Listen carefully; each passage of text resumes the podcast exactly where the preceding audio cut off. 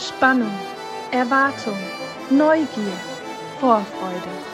Ein Podcast der Evangelischen Kirchengemeinde Lippstadt aus der Reihe 60 Sekunden mit Gott.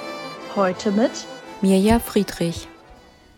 In den letzten Wochen habe ich immer wieder den Satz gehört, ich freue mich so auf die Osterferien, da haben wir Urlaub und fahren weg.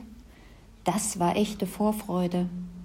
Auch wenn ich in diesem Jahr rund um Ostern keinen Urlaub habe, freue ich mich auf die Ostertage. Was wäre ich bloß ohne die Botschaft von Ostern? Was wäre, wenn Jesus nicht für mich und meine Schuld ans Kreuz gegangen wäre? Und was wäre, wenn er den Tod nicht besiegt hätte? Ich kann mir mein Leben ohne dieses großartige Geschenk gar nicht vorstellen.